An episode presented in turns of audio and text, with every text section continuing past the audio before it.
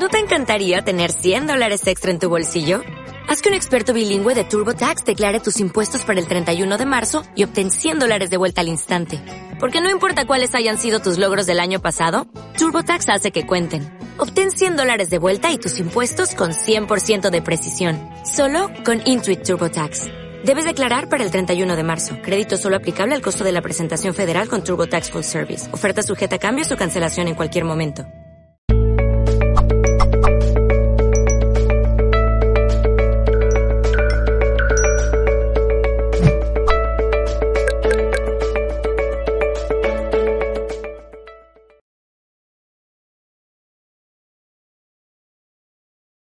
Hola, mi nombre es Daniela Hidalgo, soy terapeuta de duelos.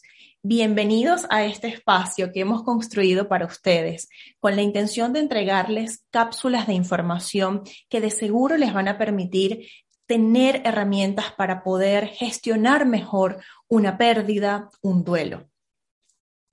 Fíjense que en estas cápsulas lo que buscamos y la pretensión absoluta es crear cultura de duelo, que básicamente es entender que nadie está exento de tener alguna pérdida en su vida, que probablemente todos vamos a vivir alguna pérdida y que no tenemos mayor control sobre esos, esas vivencias, esos escenarios, esas muertes, esas eh, relaciones que se terminan pero sí es cierto que tenemos mucho por hacer con respecto a la actitud con la que vamos a vivirla.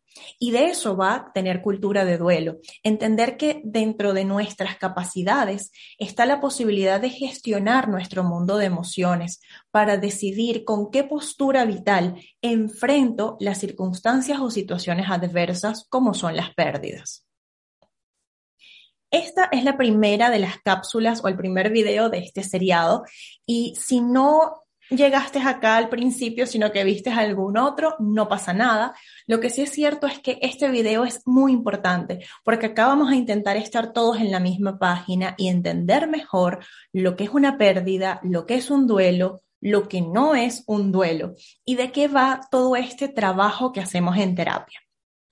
Fíjense, vamos a partir por entender que las pérdidas son todo aquello que yo tenía y ya no tengo, o todo aquello que yo deseaba sinceramente tener y que ya no es posible. Fíjense que este concepto quizá abre un poco más el espectro de lo que pensábamos que era una pérdida, porque generalmente asociamos, entendemos y damos contención social cuando, por ejemplo, fallece alguien querido. Eso lo entendemos claramente como una pérdida. Pero también es cierto que con este nuevo concepto que les traigo ahora, podríamos entender que también de pronto si salgo de un empleo porque me despiden, tengo una pérdida que todo lo que pasó con la pandemia o lo que está pasando todavía, el hecho de no poder ir al trabajo, tener que cambiar mi estructura social, es una pérdida, que muchas organizaciones han tenido que modificar sus procesos, sus sistemas, su estructura interna para poder mantenerse a flote con todo el contexto pandémico e incluso fuera de los cambios siempre están de alguna manera presentes y que cuando vivimos alguno de estos cambios estamos también ante una pérdida.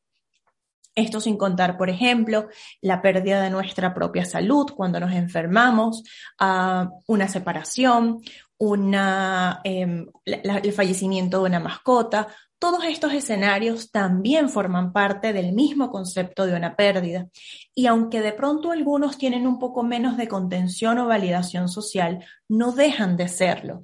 Y al vivir uno de estos episodios, una pérdida, entramos en un proceso que se llama duelo. El duelo, por su parte, es un proceso adaptativo de desvinculación. Es un proceso que comenzamos a transitar, estemos conscientes de ello o no.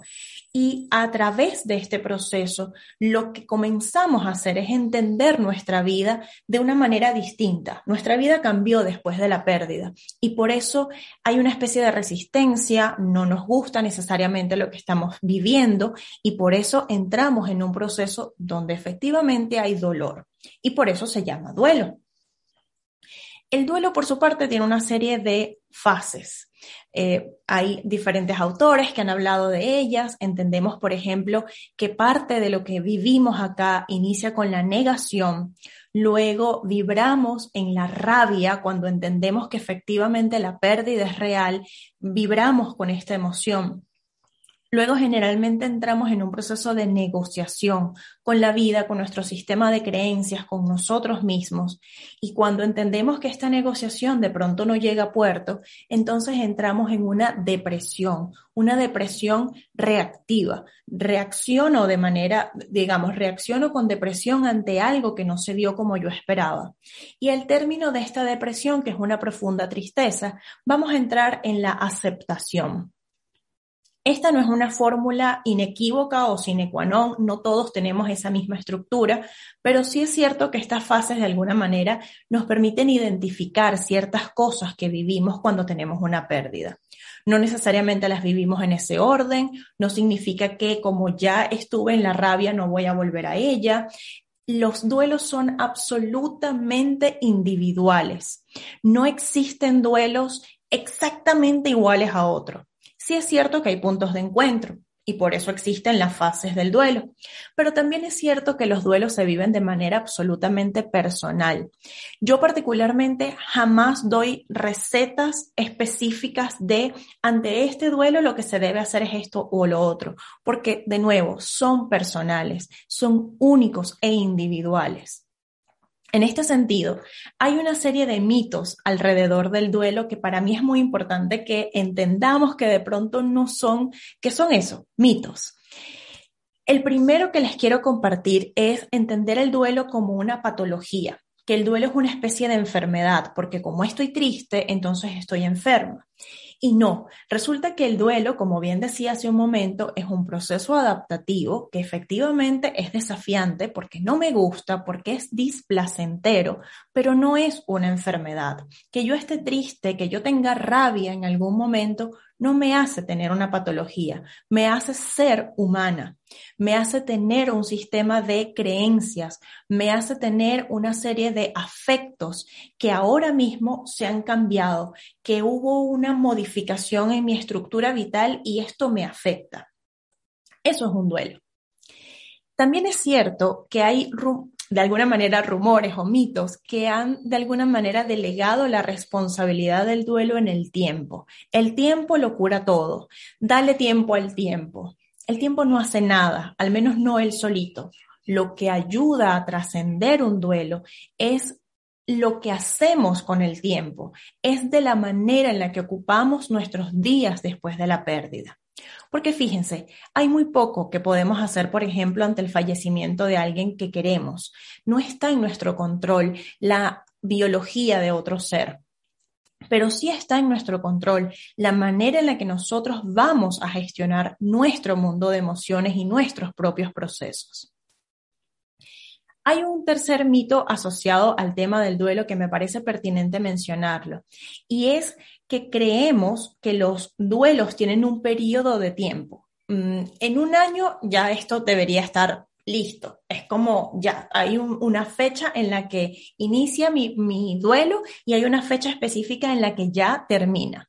Eso no existe. Los duelos, como les decía hace un momento, son absolutamente individuales y hay una serie de elementos que pueden hacer un poco más complejos ciertos duelos con respecto a otros. Por ejemplo, relaciones de codependencia, vidas satelitales. Hay una serie de elementos que debemos considerar y por ende pretender que en un periodo de tiempo específico ya el duelo de alguna manera se subsana es un error. Y aquí quiero además mencionar dos cosas que me parece importante. El duelo no se supera. Nosotros no hablamos de superación de un duelo porque eso significaría que si yo estoy ante una madre cuya hija falleció, entonces le debo decir que su trabajo es superarla, es dejar atrás su vivencia, su maternidad, su amor hacia su hija.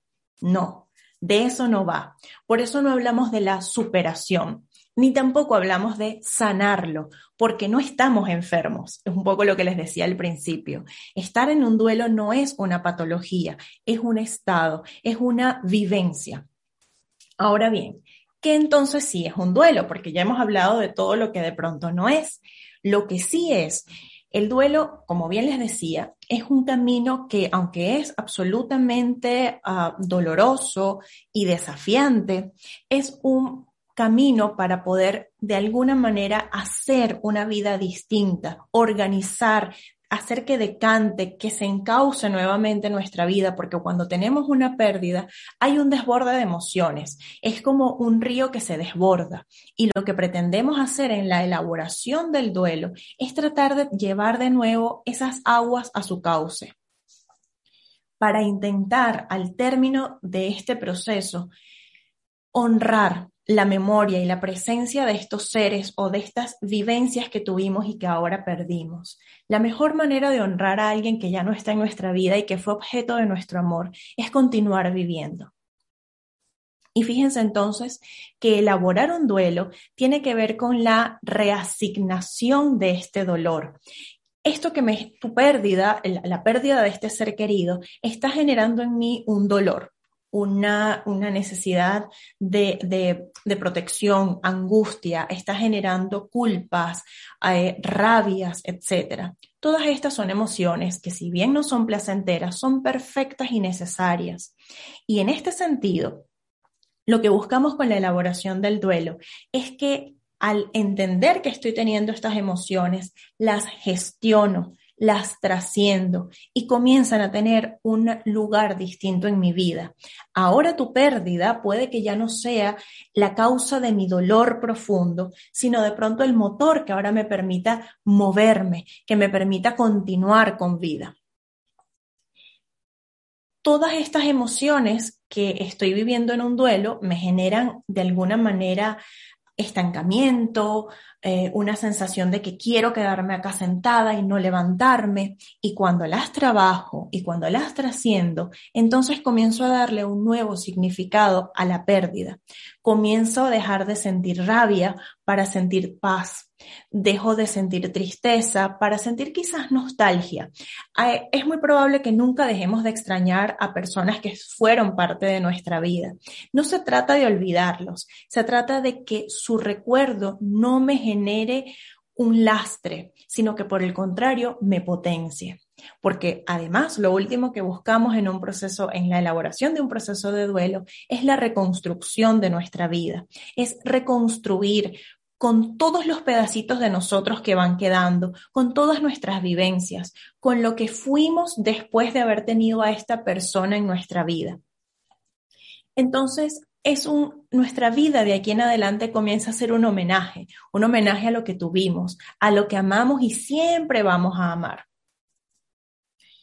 Quiero darles ahora algunas recomendaciones que van a ser transversales para cualquier persona en cualquier pérdida.